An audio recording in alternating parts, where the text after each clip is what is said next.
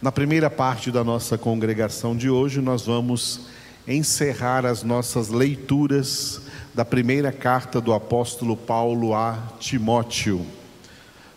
1 Timóteo, capítulo de número 6, portanto, último capítulo desta epístola que o apóstolo Paulo escreveu a Timóteo, mas ela não é mais uma carta de Paulo a Timóteo, é uma carta de Jesus para nós para mim, para você, para todos que somos a sua igreja, o seu rebanho na face dessa terra. Aleluia. Enquanto lemos, estamos nos alimentando, nos nutrindo espiritualmente dessa palavra de Deus, porque o próprio Jesus declarou: não só de pão viverá o homem, mas de toda a palavra que procede da boca de Deus. E toda palavra que procede da boca de Deus, para nós aqui na terra, já procedeu, já chegou e está escrita aqui na Sagrada Escritura. Deus não vai revelar mais nada aqui nessa terra. Se aparecer alguém aí, sempre aparece, com alguma outra revelação, em Gálatas capítulo 1 está escrito que nós devemos considerar anátema, porque tudo que Deus planejou revelar aqui na terra está revelado de Gênesis a Apocalipse. E agora nós, para termos acesso à palavra de Deus, é meditando nela de dia e de noite. Deus nos fala na palavra. Deus fala conosco na palavra e vai falar com você agora, em nome de Jesus. Quem está aqui comigo, vamos ler juntos. Quem está em casa pode nos acompanhar. E se puder ler aí também, então leia. 1 Timóteo, capítulo 6. Todos os servos que estão debaixo de jugo, considerem dignos de toda a honra o próprio Senhor, para que o nome de Deus e a doutrina não sejam blasfemados. Também os que têm Senhor fiel, não o tratem com desrespeito, porque é irmão. Pelo contrário, trabalhem ainda mais, pois ele que partilha do seu bom serviço, é crente e amado. Ensina e recomenda estas coisas. Se alguém ensina outra doutrina e não concorda com as sãs palavras de nosso Senhor Jesus Cristo e com o ensino segundo a piedade, é enfatuado nada entende, mas tem mania por questões e contendas de palavras, de que nascem inveja, provocação, difamações, suspeitas malignas, altercações sem fim, por homens cuja mente é pervertida e privados de, da verdade, supondo que a piedade fonte de lucro.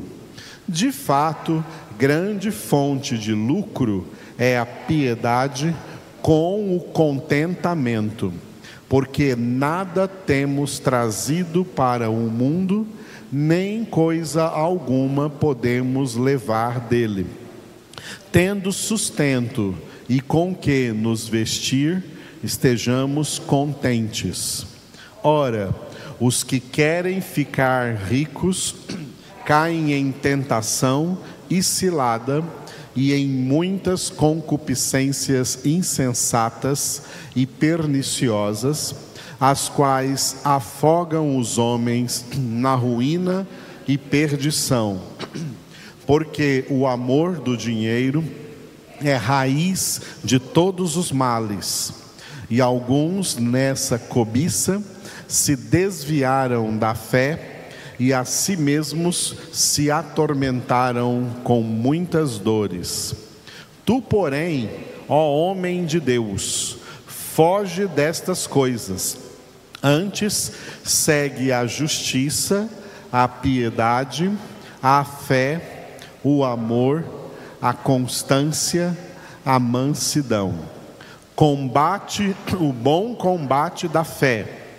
Toma posse da vida eterna, para a qual também foste chamado e de que fizeste a boa confissão perante muitas testemunhas. Exorto-te perante Deus, que preserva a vida de todas as coisas, e perante Cristo Jesus, que diante de Pôncio Pilatos fez a boa confissão, que guardes o mandato imaculado, irrepreensível, até a manifestação de nosso Senhor Jesus Cristo, a qual, em suas épocas determinadas, há de ser revelada pelo bendito e único soberano, o Rei dos Reis e Senhor dos Senhores, o único que possui imortalidade, que habita em luz inacessível a quem homem algum jamais viu, nem é capaz de ver. A ele honra e poder eterno. Amém. Exorta aos ricos do presente século que não sejam orgulhosos, nem depositem a sua esperança na instabilidade da riqueza, mas em Deus que tudo nos proporciona ricamente para nosso aprazimento. Que pratiquem o bem, sejam ricos de boas obras, generosos em dar e prontos a repartir. Que acumulem para si mesmos tesouros, sólido fundamento para o futuro, a fim de se apoderarem da verdadeira vida. E tu, ó Timóteo, guarda o que te foi confiado, evitando os falatórios inúteis e profanos e as contradições do saber, como falsamente lhe chamam, pois alguns, professando se desviaram da fé. A graça seja convosco. Amém. Graças a Deus. Louvado seja o Senhor. Encerrando essa carta de Timóteo, aqui nas nossas leituras durante as nossas congregações, eu gostaria de meditar, voltar a meditar, porque já meditei nisso algumas vezes, e é importante que a gente repita e frise muito bem o que está em uma única frase, começando o versículo 12. Versículo 12 começa com uma frase única: Combate o bom combate da fé. Vamos repetir? Combate o bom combate da fé. Essa é uma exortação muito importante que o apóstolo Paulo deu a Timóteo nas duas epístolas que ele escreveu, aqui nessa primeira epístola e também na segunda epístola, Paulo exortou Timóteo né, a combater o bom combate da fé. Isso é muito importante porque a igreja de Jesus Cristo, hoje, ela está presente em duas dimensões na dimensão terrena e na dimensão paradisíaca. A igreja na terra, como nós estamos, e a igreja no paraíso, aqueles que já passaram por aqui e se encontram no paraíso esperando a ressurreição. A igreja no paraíso, ela é chamada de igreja triunfante, porque ela é chamada de triunfante, porque é a igreja que já combateu esse bom combate da fé, e todos que estão no paraíso, aguardando a ressurreição, já são mais que vencedores, já passaram, lá no paraíso não estão mais combatendo, não tem nada mais para combater, eles estão triunfantemente descansando em Cristo, repousando em Cristo, aguardando a ressurreição. Que maravilha! Agora nós aqui na terra, nós somos chamados de igreja militante. Militante vem do latim militare, que é o verbo guerrear, que é o verbo combater. Aqui na terra nós estamos em meio a uma guerra sem trégua, sem descanso, uma guerra 24 horas por dia. Nós estamos nesta guerra e Paulo chama este combate de bom, de bom combate. Por quê? Por duas razões esse combate é bom. Primeiro, porque é um combate valoroso, um combate que vale a pena ser combatido e um combate real, um bom combate. Segundo lugar, porque é chamado de bom combate, porque Deus já nos deu, através da obra da salvação em Cristo Jesus, todas as armas que nós precisamos para sermos neste combate mais que vencedores.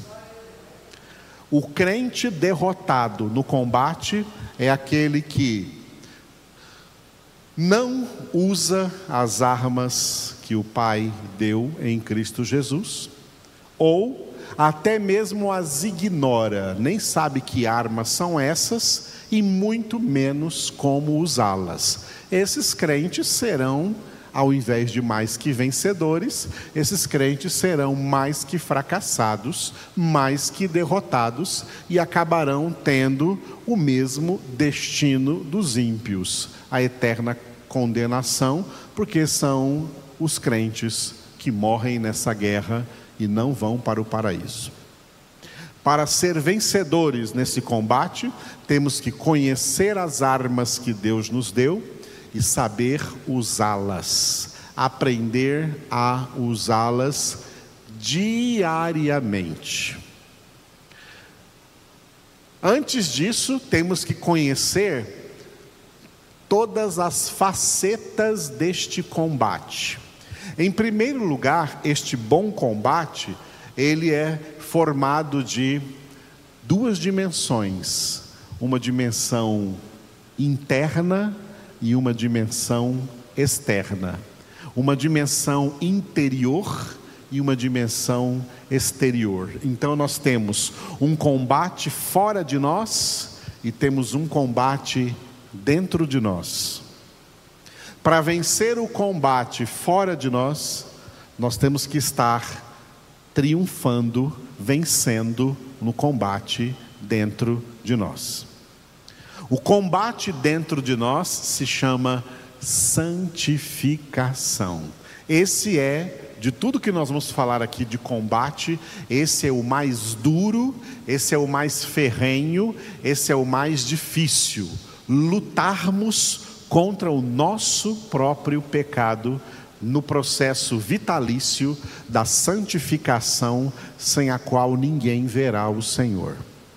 E esse combate contra o nosso pecado, esse combate interno, vai até a nossa morte, até o fim da nossa jornada aqui nessa terra. Por isso está escrito em Hebreus, capítulo 12, versículo 4: Na vossa luta contra o pecado, ainda não tendes resistido até ao sangue. Ainda não tendes resistido até a morte. Esse é um combate 24 horas por dia, porque 24 horas por dia, cada um de nós tem pecado aí dentro da alma para ser combatido. Combatido no nosso processo de santificação. Esse é o combate interno. Esse é o mais importante. Se não vencer o interno, não vence o externo, pode esquecer. Para vencer o combate externo, tem que estar diariamente triunfando no combate interno para a glória de Deus. O combate externo, o combate externo, ele também tem as suas duas frentes, duas frentes do combate externo. Quais são as duas frentes? A humanidade, nós temos um combate diante dos homens, um combate diante de toda a humanidade, e a outra frente, ela é invisível, é uma frente visível e uma frente invisível. Visivelmente a humanidade e invisível Satanás e os demônios. Foi a esse combate invisível que o apóstolo Paulo se referiu em Efésios capítulo 6, quando ele disse: A nossa luta não é contra carne e sangue, mas contra os principados e potestades do mal, contra os espíritos malignos neste mundo tenebroso, contra as forças espirituais do mal.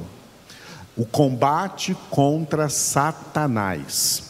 De todos os combates, ah, não se admire disso, porque de todos os combates que nós temos que combater, esse é o mais fácil. Combater contra Satanás e os demônios é o mais fácil. Por quê? Porque todos os demônios se nos submetem em nome de Jesus.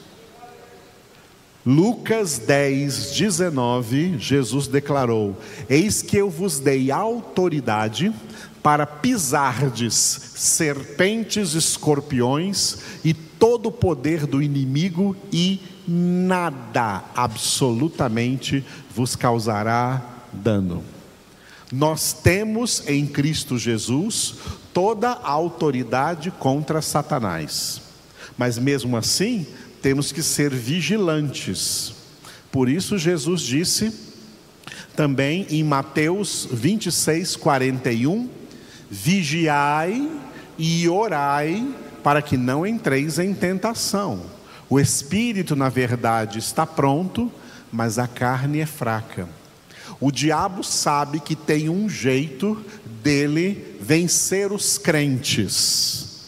Jesus deu aos crentes toda a autoridade, todo o poder, toda a arma de vitória para vencer o diabo e os demônios em todas as circunstâncias. Mas tem um quesito no qual o diabo consegue derrubar e vencer muitos crentes. É exatamente esse que Jesus disse: a fraqueza da carne. A carne é fraca. Aonde que nós trabalhamos a fraqueza da carne? No combate interno, no combate da santificação. É por isso que, vencendo o combate da nossa santificação, nós vencemos as fraquezas da carne e angariamos com isso a autoridade plena para derrotar o diabo e os demônios em todas as circunstâncias. Deus nos deu autoridade sobre Satanás e sobre todos os demônios. Essa é uma frente do combate externo, a frente invisível, porque Satanás e os demônios são invisíveis e nós somos os únicos que temos armas suficientes e eficazes para combatê-los. O mundo não tem. O diabo e os demônios dominam o mundo, dominam a humanidade, dominam as pessoas que não têm Deus, as pessoas que não têm o Espírito Santo. E por isso João escreveu em 1 João 5,19: Sabemos que somos de Deus, mas o mundo inteiro jaz no maligno. Então nós temos essa autoridade, mas as pessoas que não são convertidas, elas não têm. E mesmo nós tendo essa autoridade, temos que saber como usá-la. Temos que saber como fazer essa autoridade valer porque o diabo ainda anda em derredor, como Pedro disse em 1 Pedro capítulo 5, procurando alguém para tragar, alguém para devorar. Resisti-lhe, portanto, firmes na fé. Como se resiste ao diabo? Como Tiago disse em Tiago capítulo 4, versículo 7 e seguintes: sujeitando-vos a Deus, sujeitai-vos a Deus. Resisti o diabo e ele fugirá de vós. É na obediência a Deus, é na obediência à palavra de Deus que nós angariamos cada vez mais autoridade no combate espiritual contra Satanás e contra os demônios. Tem gente que pensa que a gente ganha autoridade só em duas coisas, contra Satanás em duas coisas: oração e jejum. Não. A sua oração e o seu jejum não terão nenhum valor se você não for uma pessoa obediente à palavra de Deus e não estiver se santificando diariamente a sua oração e o seu jejum não terão poder contra Satanás. É na santificação, na obediência a Deus, que nós angariamos poder contra Satanás. Essa é a frente invisível desse bom combate externo. A frente visível desse bom combate externo é o nosso combate diante dos homens. Qual é o nosso combate diante da humanidade? É o nosso duplo ministério. O nosso ministério de orar em favor de todos os homens, nunca contra homem algum. Orar em favor de todos os homens, não importa quão pecadores eles sejam e não importa quais sejam os seus pecados. Orar em favor de todos os homens, como está escrito em 1 Timóteo, capítulo 2, versículo 1. E o ministério de pregar o evangelho testemunhando Cristo a todos esses homens. Dois versículos para esse, que é Marcos 16, 15, onde Jesus disse: Indo por todo o mundo, pregai o evangelho a toda criatura. É o bom combate da pregação do evangelho. E Atos 1, 8, onde Jesus disse: Recebereis poder ao descer sobre vós o Espírito Santo e sereis minhas testemunhas, tanto em Jerusalém, como em toda a Judéia e Samaria e até os confins da terra, até em Anápolis, onde quer que você esteja, somos testemunhas de Cristo Jesus. Esse é o bom combate diante dos homens.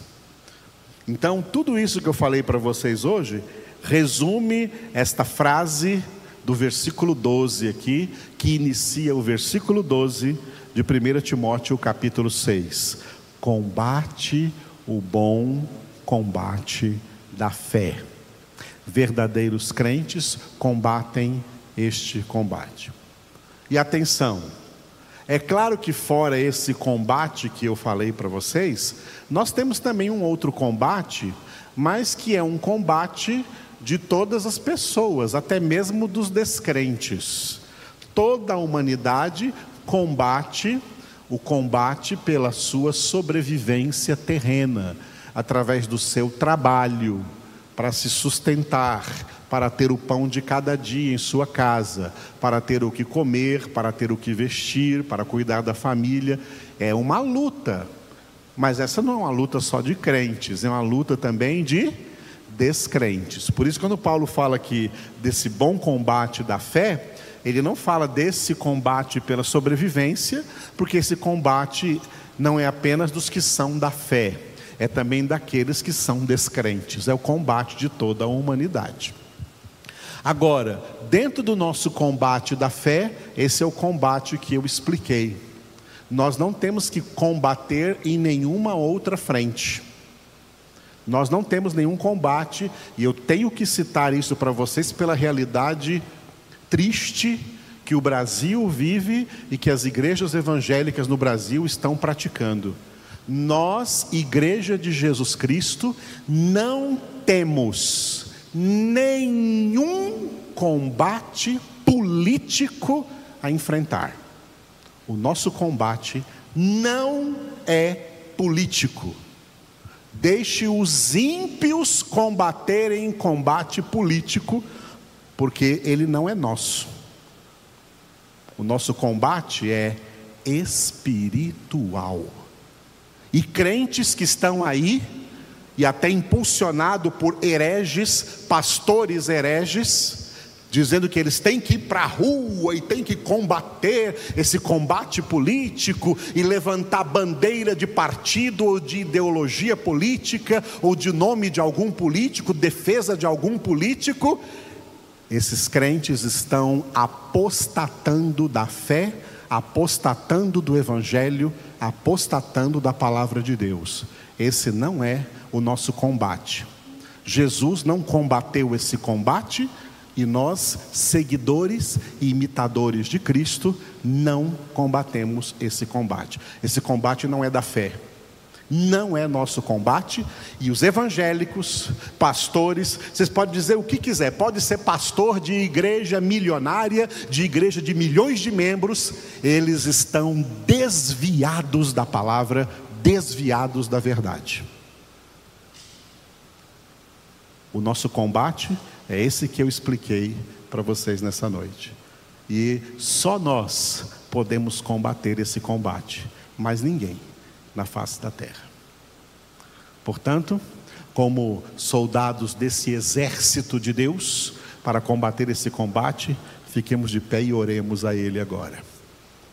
Senhor, obrigado por trazer a nós esta palavra, nos esclarecendo qual é o nosso verdadeiro combate em todas as suas instâncias, em todas as suas dimensões, para que nós não sejamos apanhados de surpresa pelo Senhor, combatendo combates que não são nossos Fortaleça-nos para combater aquilo que é verdadeiramente o nosso combate, o que nós, como teus filhos e filhas, podemos e devemos realizar neste mundo, sendo sal da terra, sendo luz do mundo, sendo referencial de Cristo para os homens, sendo referencial de diferença diferença entre todos os comportamentos humanos. Te louvamos, ó Deus, pelo chamado que fizeste a nós e porque nos levantaste e nos capacitaste